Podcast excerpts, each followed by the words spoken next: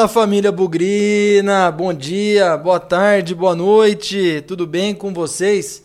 Tá começando mais um Bugricast pré-jogo Brasil e Guarani lá em Pelotas, longe pra caramba, nesse domingo, 8 e meia da noite. Um dia não muito convencional para a Série B e um horário não muito convencional para o futebol, mas enfim, essas são as regras da CBF e com elas que nós vamos entrar em campo daqui a pouco, logo mais, lá em Pelotas. A primeira de 11 decisões que o Guarani tem pela frente. Eu sei que a gente vai olhar sempre jogo a jogo, mas é como se fosse a primeira final de campeonato e que nós temos que tratar desta maneira. Muita coisa em jogo, muitas possibilidades abertas aí, muitos desafios também sobre tudo isso que a gente vai falar nesse Bugricast pré-jogo de Brasil e Guarani 28 rodada do Campeonato Brasileiro da Série B. Vai, Bugrão, vamos que vamos olhando para cima.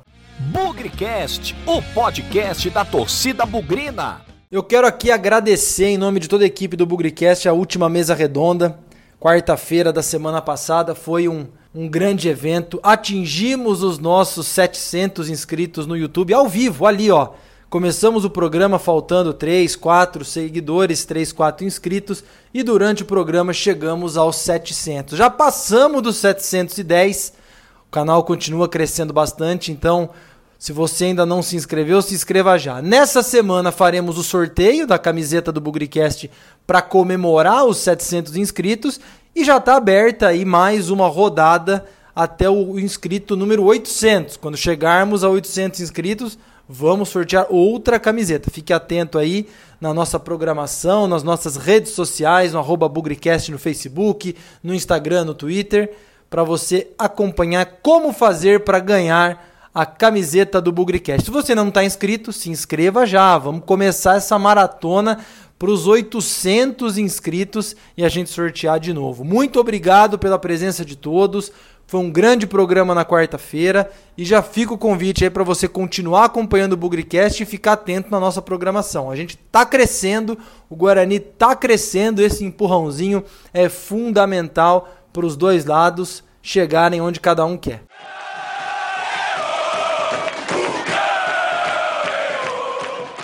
Vamos começar o programa então dando o boletim do Guarani. E eu por isso vou passar a palavra aí para o jornalista Lucas Rossafa, que vai atualizar. O Guarani jogou lá na terça-feira, parece que foi ano passado, mas só foi na terça-feira. Teve aí um tempo importante de treinamento, mais o deslocamento para Pelotas. O Guarani viajou um dia antes do comum, do normal.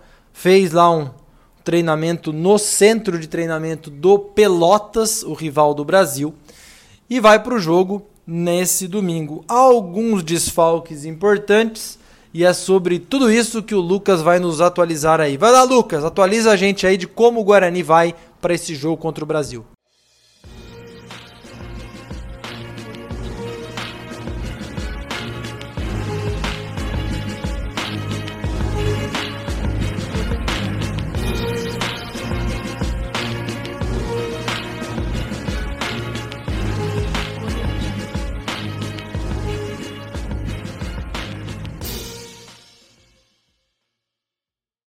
Pezão! Forte abraço a você, em especial a todo torcedor bugrino conectado na programação do Bugricast. O Guarani teve, enfim, aí alguns dias de preparação, jogou na terça-feira, agora entra em campo neste domingo e tem mais uma pedreira na Série B do Campeonato Brasileiro, o Brasil de Pelotas, a partir das 8h30 da noite no estádio Bento Freitas. Para este compromisso, o técnico Felipe Conceição tem duas baixas importantíssimas. Primeiro deles, Júnior Todinho, artilheiro da temporada do Bugre, com 11 gols marcados, teve aí um problema no joelho direito e é desfalque por tempo indeterminado. Inclusive, já existe um receio por parte do departamento médico do Guarani de que este jogador não atue mais nesta temporada nas 11 rodadas finais do torneio nacional. Além disso, Vagninho, que era o substituto natural do Todinho, também se lesionou teve uma lesão de grau 2 na coxa direita e deve ficar de fora aí no restante de 2020. Há uma expectativa, a mais otimista dela, de que o atleta fique à disposição para o derby 198 agendado para 5 de janeiro no Brinco de Ouro da Princesa. Então são duas baixas importantes, além, é claro, do Eduardo Persson, que passou por uma cirurgia no ligamento do joelho e só deve voltar a partir de julho de 2021. Pensando em uma escalação do Guarani que, em caso de vitória, corta ainda mais a distância para o G4, o Bugre deve ter aí novidades do meio-campo para frente. Uma possível escalação do Guarani tem Gabriel Mesquita no gol, Cristóvão na lateral direita, Valber e Didi na zaga e Bidu na lateral esquerda. No meio-campo, Bruno Silva e Lucas Crispim, dois intocáveis. E aí a dúvida: Arthur Rezende ou Murilo Rangel, que está de volta após um probleminha no joelho. No ataque também outros pontos de interrogação. Pablo está garantido na ponta direita. Centroavante, a expectativa é que Bruno Sávio seja mantido. E aí, três jogadores brigam por uma vaga: Giovani, Rafael Costa e Renanzinho. Caso Rafa Costa seja escolhido pelo Conceição, a expectativa é que Bruno Sávio seja deslocado para a ponta esquerda. Caso contrário, Sávio permanece como referência, como camisa 9. O Guarani abriu a rodada na sétima colocação, já perdeu algumas posições por conta dos jogos dos rivais, mas com 40 pontos pode chegar a 43 e ganhar ainda mais fôlego na luta pelo acesso, que até dois meses era algo totalmente improvável. Forte abraço! Alô, Victor Rede! Ô, oh, pedrinha no sapato, que é esse Brasil de Pelotas, hein? Nossa senhora, conta pra gente aí o retrospecto histórico desse confronto que já teve momentos importantes aí na história dos dois times. Victor Rede, aliás, que tá numa fase, hein? Meu Deus do céu, acompanhe esse cara no Twitter aí no arroba Victor Rede que ele tem trazido estatísticas que ninguém fala por aí, hein? Então, se você quer aprender um pouco mais sobre os números do Guarani, arroba Victor Rede no Twitter. Esse cara tá voando. Vai lá, Victor, a bola é sua.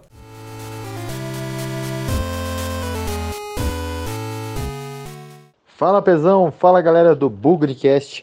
Aqui quem tá falando é o Victor Rede e tô sempre aí passando para vocês dados, curiosidades estatísticas dos confrontos do Guarani nesse Campeonato Brasileiro Série B 2020. O adversário da vez é o Brasil de Pelotas, time que recentemente aí entrou no nosso caminho, né? Enfrentamos eles por diversas vezes em Série C, né? Vocês vão se lembrar lá de 2008, né, onde eles enfrentamos eles num grupo anterior e também depois no octagonal final de acesso. E depois de 2017 em diante, a gente vem enfrentando eles aí é, pela Série B.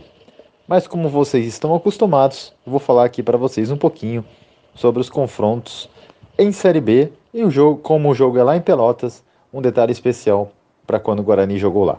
O primeiro confronto foi em 2017, no dia 11 de agosto, no comecinho do segundo turno, para ser mais preciso, a primeira rodada do segundo turno, e acabou sendo ali uma derrota por 1 a 0 com gol no finalzinho do, do Brasil de Pelotas. E ali a gente já começava a ficar um pouco desconfiado, porque vocês se lembram, em 2017 a gente começou super bem o campeonato, ficamos rodados na liderança, porém no segundo turno o time desandou e o final todo mundo já sabe o que aconteceu.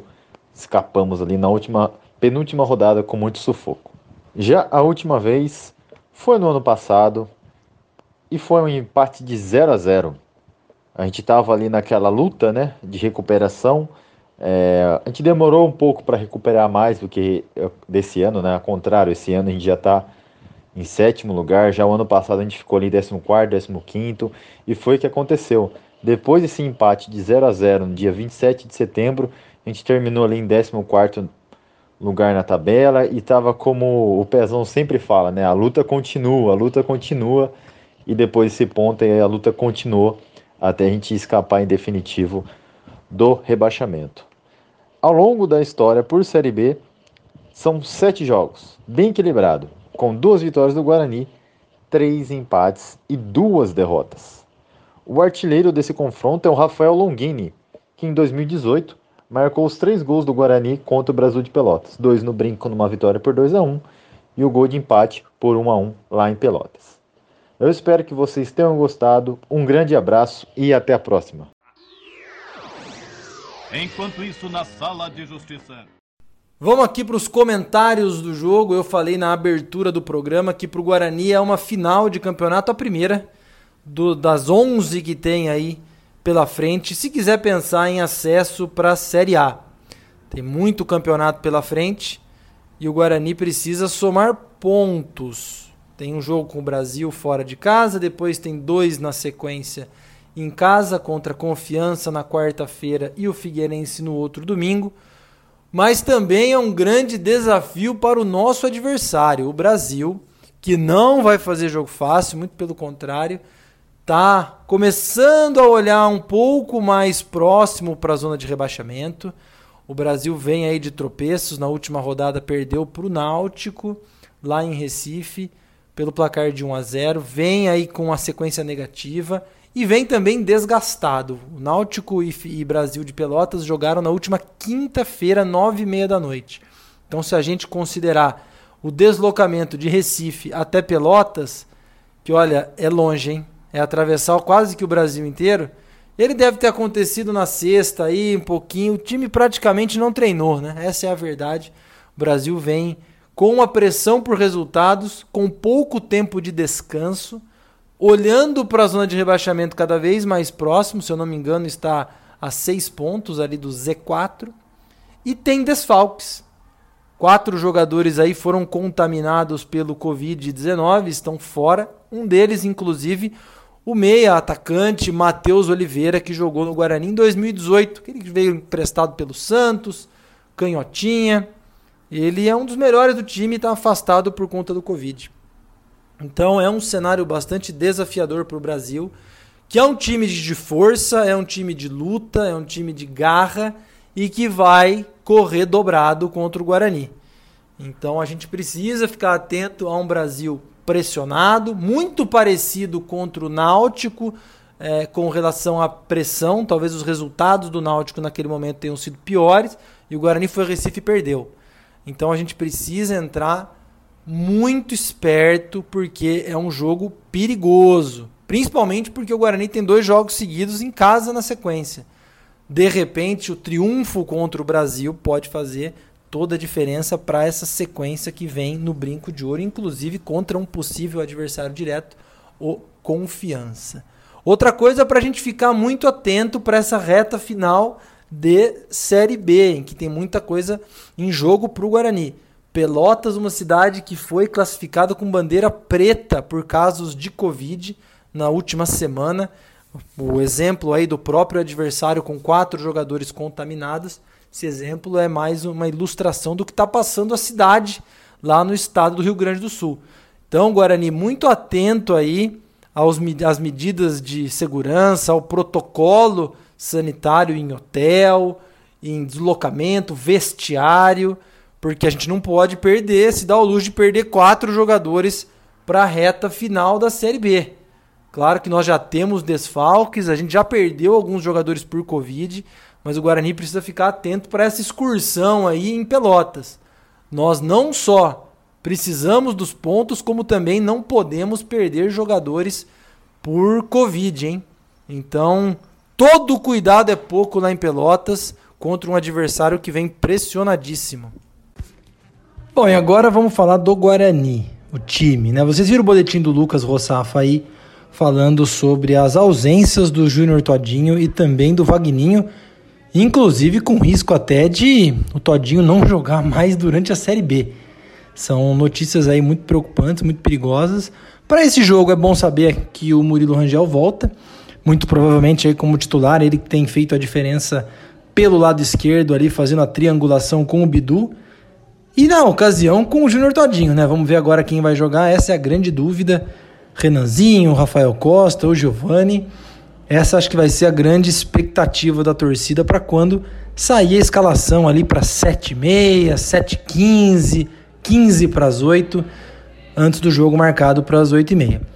Ponto importante que eu tenho insistido há algumas rodadas, isso mudou. O Guarani fez bem as últimas partidas, principalmente as últimas duas contra o Oeste e contra o Operário, que é começar com protagonismo, começar ligado no jogo. A principal característica do Guarani é a posse de bola, é o domínio territorial, o domínio técnico e tático do jogo.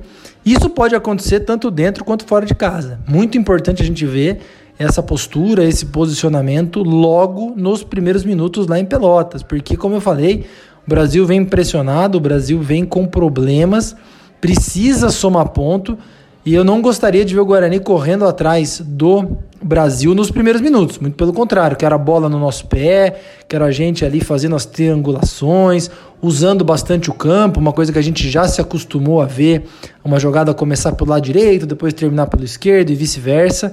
Características importantes. Se a bola ficar com o Náutico, com o Náutico não, com o Brasil de Pelotas, repetindo o jogo contra o Náutico, e a gente correr atrás do adversário, hum, isso não é bom não. Não é a nossa característica, a gente precisa o quanto antes retomar o controle do jogo.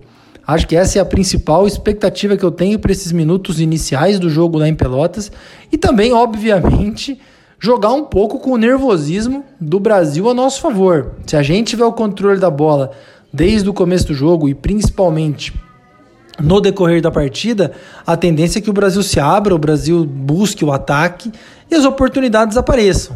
Eu consigo ver inclusive uma escalação aí muito parecida com o time que enfrentou o Cruzeiro, que talvez foi uma das nossas grandes apresentações. Naquela ocasião, o Guarani não tinha o Vagninho, Júnior Todinho também não jogou, quem jogou foi o Renanzinho no primeiro tempo, numa linha de frente com o Pablo na direita, Renanzinho na esquerda e o Bruno Sávio no meio.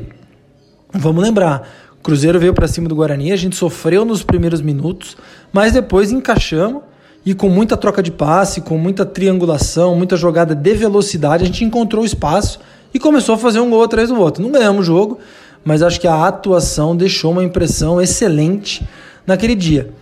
Não é o Cruzeiro que o Guarani vai enfrentar, mas talvez seja a formação tática, posicionamento e inclusive as peças, que a gente precisa ver quem vai aberto ali na esquerda, para fazer um paralelo um pouco mais preciso. Mas tem muita coisa semelhante, pelo menos antes da bola rolar, com esse jogo contra o Cruzeiro. Ou seja, só a gente só espera que não termine empatado. A gente espera que o Guarani ganhe o jogo.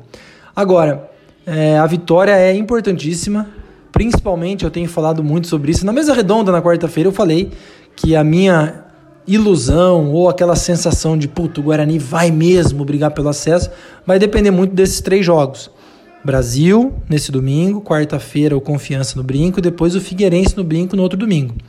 Porque depois a gente vai começar a última pernada, vamos falar assim, do campeonato, os últimos oito jogos, praticamente com todo mundo que está lá em cima. Temos pela frente aí o América Mineiro, vamos enfrentar o Havaí, que começou a olhar um pouquinho para cima também. Tem o Cuiabá, tem o Juventude, tem o Derby, que é sempre um jogo disputado e incerto. Enfim, nós vamos fazer confrontos diretos lá na parte final do campeonato. Então, quanto mais bem estabelecido a gente chegar para essa reta final, melhor. Então, eu não vou desprezar o um empate lá em Pelotas, mas eu acho que uma vitória faz toda a diferença. Inclusive, para terminar meu comentário, dos times que estão brigando lá em cima e que já enfrentaram o Brasil, só a Chapecoense ganhou. Inclusive o Cuiabá tomou de três, o Cruzeiro também perdeu lá, muitos times empataram. Então, vencer o Brasil em Pelotas é um diferencial na campanha pelo acesso. Então, que a gente tenha força, que a gente tenha energia e consiga esse diferencial, aquele pontinho que lá no final do campeonato a gente olha e fala: Poxa vida, esse ponto fez a diferença, ou esses pontos fizeram a diferença. Eu acredito que três pontos em Pelotas farão toda a diferença na campanha do Guarani. É isso. Vamos para o jogo daqui a pouco, vamos acompanhar pela televisão, sem nunca esquecer que na vitória ou na derrota, hoje sempre Guarani. Avante, avante, meu bugre, que nós vibramos por ti. Na vitória ou na derrota, hoje sempre Guarani. É Guarani, é Guarani, é Guarani.